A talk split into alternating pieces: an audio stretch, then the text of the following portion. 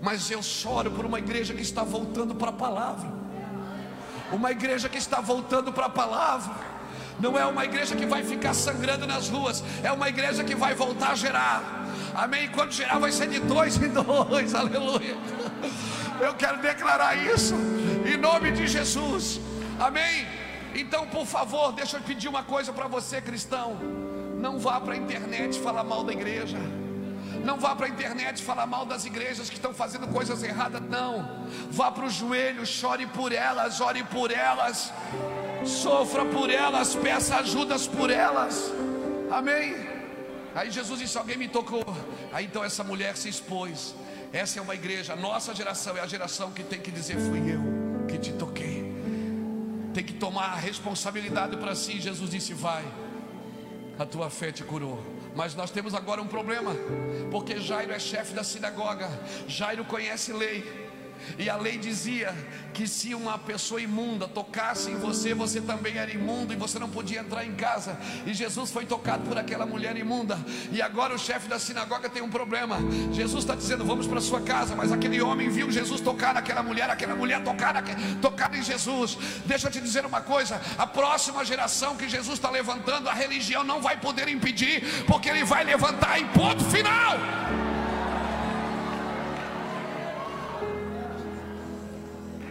Jairo agora disse agora, como é que eu faço?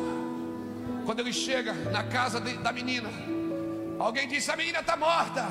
Tinha gente rindo, tinha gente chorando, tinha gente zombando. Jesus disse: sai todo mundo, porque essa próxima geração eu não vou levantar por emoções.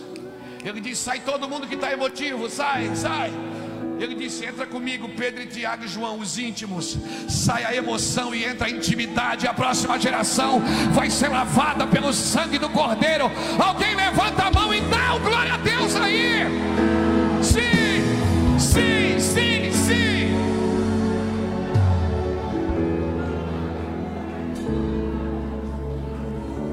A menina está morta. Jesus, não, eu estou guardando ela por um tempo. Ela não está morta. Tem coisas que você pensa que está morto, mas não está. Jesus vai levantar nos próximos dias. Obrigado, Marcelo. Deus abençoe. Você está me entendendo? Você está entendendo isso, querido? Siga a nuvem.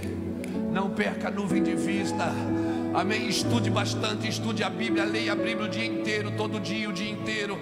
Faça cursos, e vai para a escola dominical, estude tudo que você puder. Mas por favor, quando a nuvem chegar, batiza tudo isso debaixo da glória de Deus. Porque não adianta, essa geração não precisa de tanta informação. Não é a sua inteligência que quebra o jugo, é a unção que quebra o jugo é a unção. Deus está levantando os meninos e umas meninas. Como eu disse ontem lá no centenário, Jesus está levantando pessoas improváveis. Jesus está levantando pessoas improváveis que a gente olhava e dizia: pode vir alguma coisa boa dali? Pode. Onde é que ele estudou? Ele é filho de quem? Como é o sobrenome? Se prepare para ser impressionado por Jesus nos próximos dias. Se prepare para ser tocado pela glória de Deus nos próximos dias. Salmo 125, Salmo 25, verso 12 diz assim: Qual é o homem que teme ao Senhor? A este lhe ensinará o caminho que deve escolher. Verso 13: A sua alma repousará na prosperidade, e a sua descendência herdará a terra. Verso 14: O segredo do Senhor é para aqueles que o temem. Ah, Deus tem segredos que nem a NASA sabe. A NASA está estudando. Galileu Galilei foi o primeiro homem a dizer que a terra era redonda. Eu acho que ele leu Isaías. Porque Isaías, no capítulo 40, versículo 23, Isaías diz que o Senhor está sentado sobre o círculo da terra. Eu acho que o Isaías já tinha visto que a terra era redonda, porque homens que andam com Deus vão ter revelações. Então, peraí, mas revelação, revelação não é só para você. Tem alguém que está sentado perto do seu filho aí? Fica de pé, você e o seu filho. Põe a mão sobre ele. Sabe o que diz Deuteronômio 29, 29? Diz assim: As coisas encobertas pertencem ao Senhor, porém, as reveladas pertencem a nós e a nossos filhos para sempre. Seus filhos não vão herdar estratégia. O meu bisavô era crente, o meu avô era crente, o meu avô ia na sinaleira da folheto.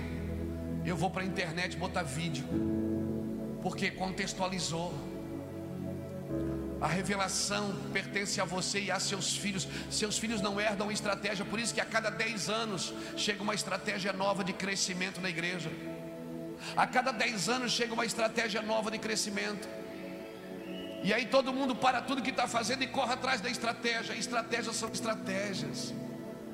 Um usa célula, outro usa convívio, outro usa departamento, outro usa ministério.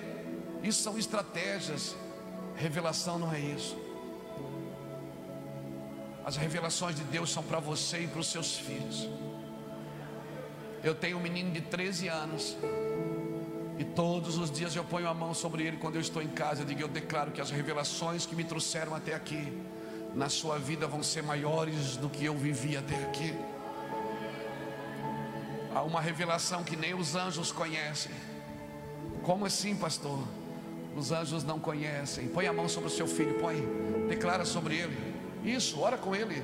Diga: Eu declaro que você vai viver em revelação. Eu declaro que as escrituras vão saltar no seu espírito. Fala para ele. Isso, declara sobre a vida dele. Nós declaramos, declaramos. Profetiza, porque ninguém exerce a função profética na vida de um filho como um pai. É o pai que declara para os filhos. Os pais dizem e os filhos executam. Por isso que Deus visita a maldade dos pais nos filhos até a terceira e quarta geração, mas faz misericórdia até mil geração. Se você quer continuar avante, você tem que continuar pelo seu filho. Amém. Amém. Abençoe ele e sente-se. A sua história não termina em você. A nuvem não vai parar em você. A nuvem vai continuar. Um dia Deus precisou tirar Moisés, mas a nuvem continuou em Josué. A nuvem sempre vai continuar. Uma geração contará as maravilhas para outra geração. Gênesis 37 diz: Diz assim: essa é a história de Jacó, vírgula. Tendo José 17 anos, a história de Jacó, mas começa a falar de José, porque a sua vida não para em você. As revelações de Deus são para você e para os seus filhos. Então comece a declarar sobre a sua casa para que a nuvem não saia de cima de você, querido. Comece a declarar e se a nuvem começar a mover, desmonta tudo. Deus não tem negócio com as coisas que você fez. Você fez foi para um tempo, a nuvem mexeu, você tem que ir atrás dela. Ah, mas isso aqui, se a gente deixar para trás, deixa para trás. Vai atrás daquilo que é importante, vai atrás daquilo que é prioridade, vai atrás daquilo que é efetivo, daquilo que é eficaz, que é a sua glória. Eu quero orar com você. Você quer ir avante? Amém? Você quer ir avante? Então deixa seus filhos continuarem. Só passe a unção para eles. Deus falou para Davi o que? Você não vai fazer o templo. Davi não ficou triste, sabe o que ele fez? Ele começou a juntar material para entregar para o seu filho fazer. E a Bíblia diz que Deus, 1 Crônicas ou 2 Crônicas 18, diz que Salomão construiu um mar de bronze com os bronzes que Davi ganhava nas guerras. Se os pais guerrearem, os filhos vão governar. Amém?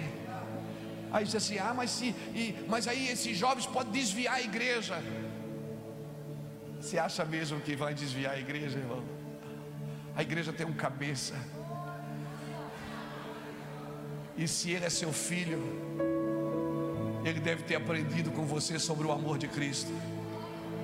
Samuel foi criado na casa de Eli na casa de um sacerdócio desviado. Mas todos os anos Ana estava lá colocando uma túnica nova sobre ele. Ele recebia a cobertura da sua casa. Então não tenha medo dos seus meninos funcionarem. Mas é muito novinho, deixa o menino rodar, meu irmão. Por favor. Deixa os meninos rodarem. Quando a gente era criança, a gente brincava de culto. Amarrava o fio do ferro na cadeira, fazia um microfone e brincava de culto. Deixa os meninos funcionarem. Ah, mas não, nunca vai ser como você quis. Nunca vai ser. Às vezes eu chego na igreja que eu sou pastor. Aí tem uma bandeira fora do lugar. Eu digo, meu Deus, aquela bandeira. Aí, às vezes eu passo a semana inteira fora pregando. Aí quando eu chego domingo, a bandeira está fora do lugar. Eu, a minha esposa, amor, deixa a bandeira. Você vai brigar com eles por causa da bandeira. Eu digo, é, aleluia. Ei, deixa eu dizer algo para você que vai te chocar. Quando eu viajo, pastor, as pessoas dizem assim: Luiz, você não tem medo? Esse medo do quê? Você viaja o mundo inteiro, você quase não para na igreja. Você não tem medo? Esse medo do quê? De alguém tomar o seu lugar. Eu digo, isso nunca vai acontecer. Por quê? Porque eu não tenho lugar. O meu lugar é no centro da vontade de Deus. Se Deus me colocou, só Ele pode me tirar mas é meu, é meu, é tudo meu. Quem diz é meu são as crianças, não são os adultos. Os adultos dizem façamos nós, façamos nós. O Deus que eu sirvo, quando Ele abriu a boca para criar, Ele disse: façamos nós, façamos nós nada é seu, porque dele, por ele e para ele são todas as coisas.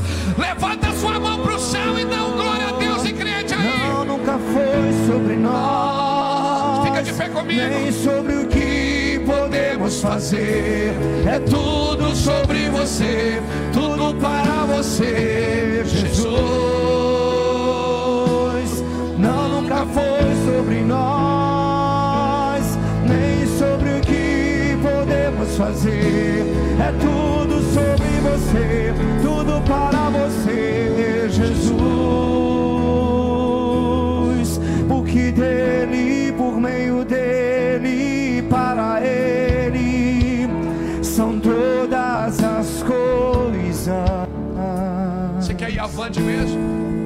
Você está disposto a soltar tudo? Peraí, pastor, eu tenho que deixar tudo?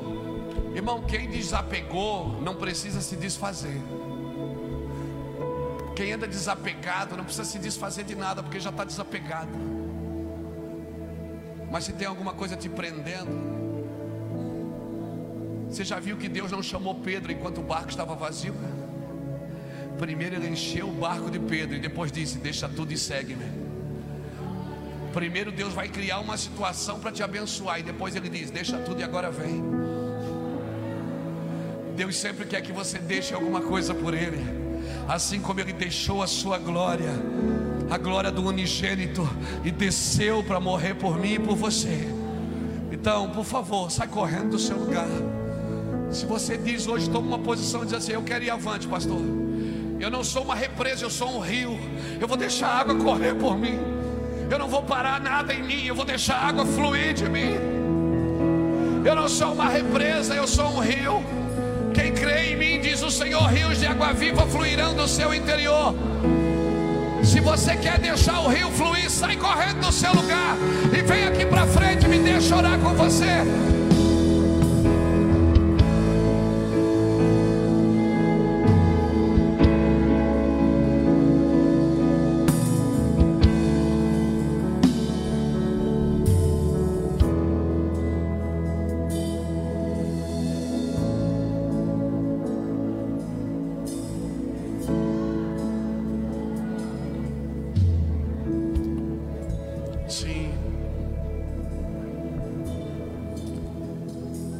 Sabe o que acontece? Deus mostra pra gente o que a gente precisa soltar. E às vezes é só ideias, é só paradigmas. Às vezes não é soltar nada material, é soltar coisas espiritualistas que a gente guardou na nossa mente. E a gente tem a capacidade de dizer: Isso não é de Deus. Deus não gosta disso. Quem somos nós para saber o que Deus gosta? As pessoas que você não gosta delas, Deus também quer salvá-las.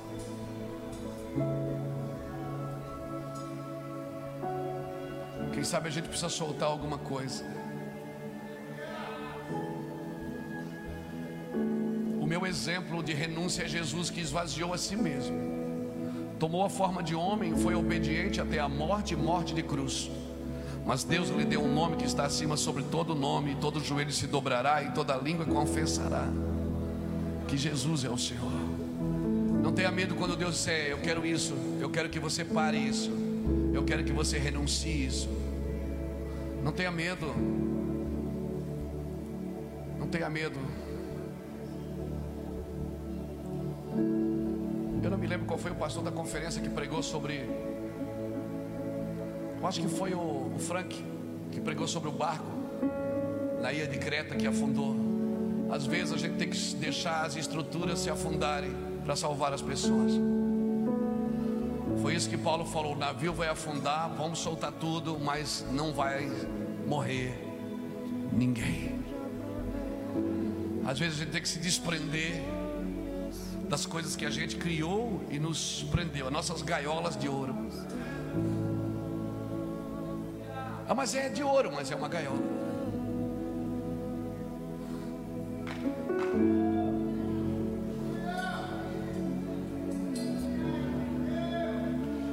Chamou para voar, Deus te chamou para nadar em mar aberto. Amém? Às vezes, irmãos, um peixe de aquário não dá a paz do Senhor para um, um peixe de mar aberto. A gente precisa ter uma mentalidade de coletivo. Alguém me disse esses dias, Luiz, você pesca em aquário? Eu digo, eu não. Eu, você tem um aquário, eu não tenho um aquário. Trabalho no mar aberto. Eu sou um peixe espada, então eu dou paz do Senhor. Às vezes o peixe do aquário não me dá paz do Senhor, porque a minha roupa não combina com ele, o meu modo de falar não combina com ele, o meu, o meu chilique não combina com ele, a minha linguagem não combina com ele. Ele diz: Não, eu, tô, eu, sou, eu, eu sou crente. Não, irmãos, sabe quando você chegar na eternidade, você vai ter três surpresas. Você, a primeira surpresa que você vai ter, você vai dizer assim: Meu Deus, quem eu pensava que estaria aqui não está.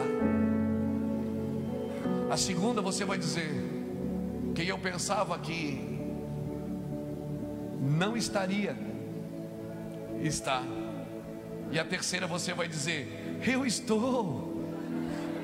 Uau, até eu consegui. Labute por isso, querido. Guarde a sua vida. Viva você o cristianismo. Não tente aplicar a Bíblia na vida dos outros, se nem você mesmo não está vivendo.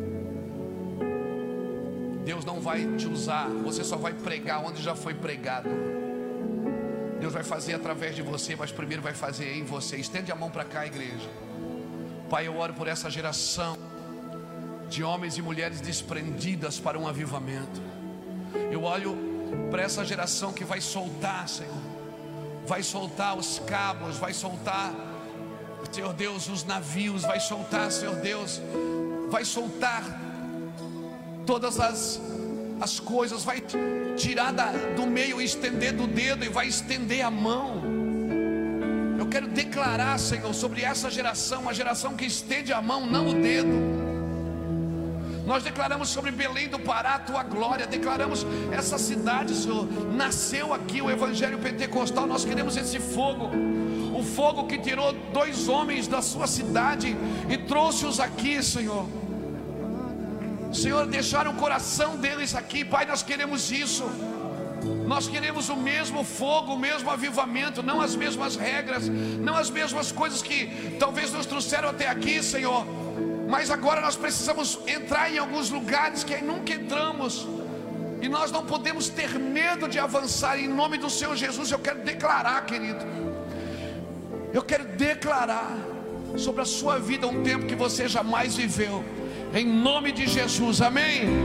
Aplauda o Senhor bem forte.